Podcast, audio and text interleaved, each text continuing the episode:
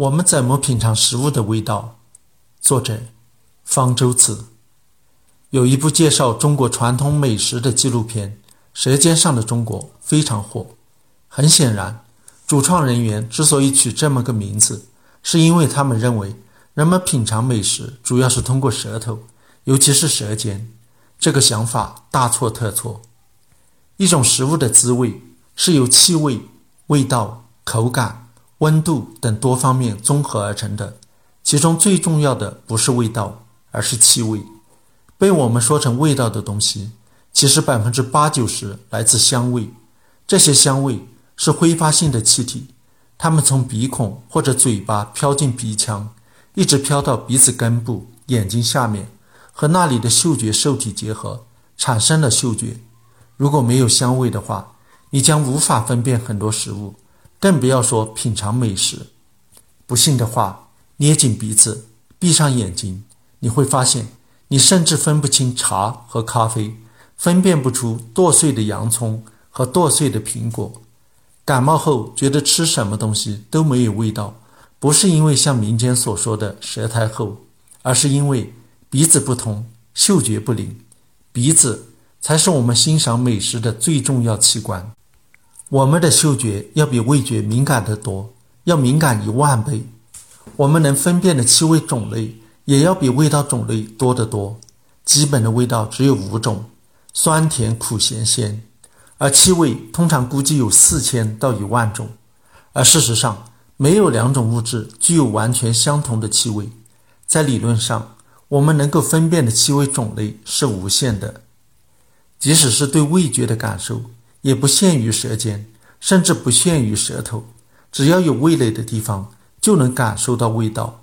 味蕾。不仅分布在舌头的各个部分，而且还分布在软腭和会咽，这些地方都能感受味道。懂喝茶、喝葡萄酒的人都知道，茶酒入口后不要马上咽下去，而是要在口里含一会儿，漱一漱，就是为了让它和尽可能多的味蕾都充分接触。如果仔细观察的话，会看到舌头上有很多小凸起，你也许以为。那就是味蕾，其实不是，它们叫做舌乳头。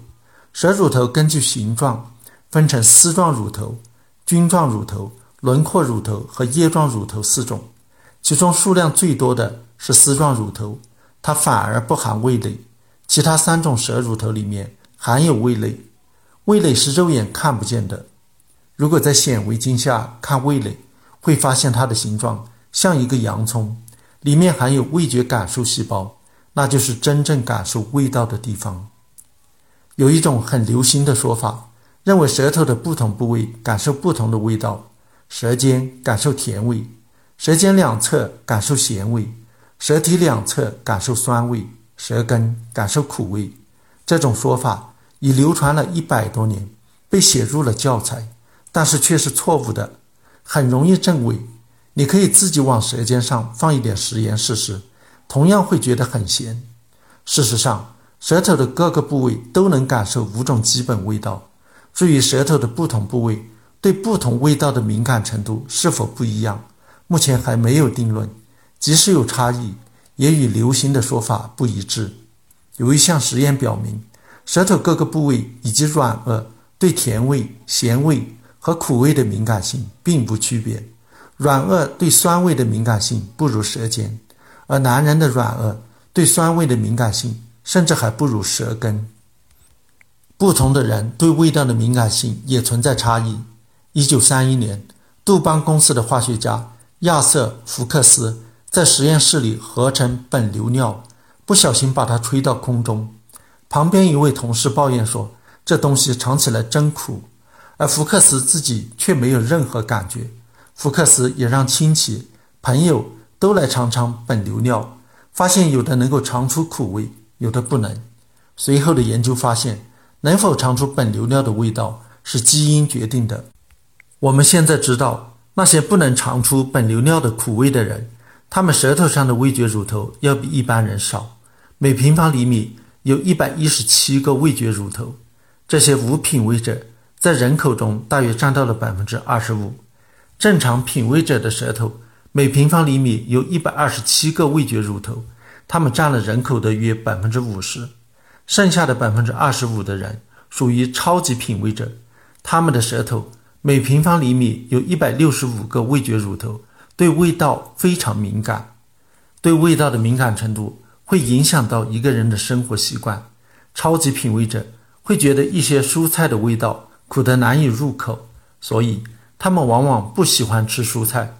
无品味者中，酗酒的比例要比超级品味者和正常品味者高，因为后二者对味道较敏感，会觉得酒不好喝。基本味道虽然只有五种，但这五种味道却分别代表着对我们的身体有益或者有害的东西，与我们的身体健康甚至生命安全息息相关。我们喜欢甜味，因为那是糖的味道，而糖。能为我们提供生命活动所需要的能量。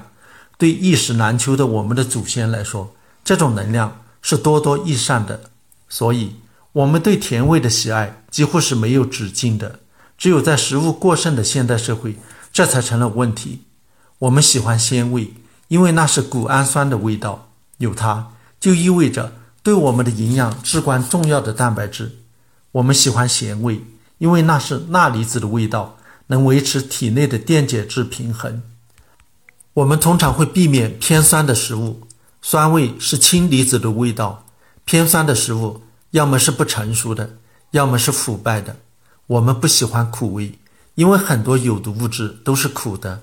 药物通常也是苦的，因为药物其实就是变相的毒物。我们喜欢或者讨厌某种味道，是长期进化而来的自我保护的本能反应。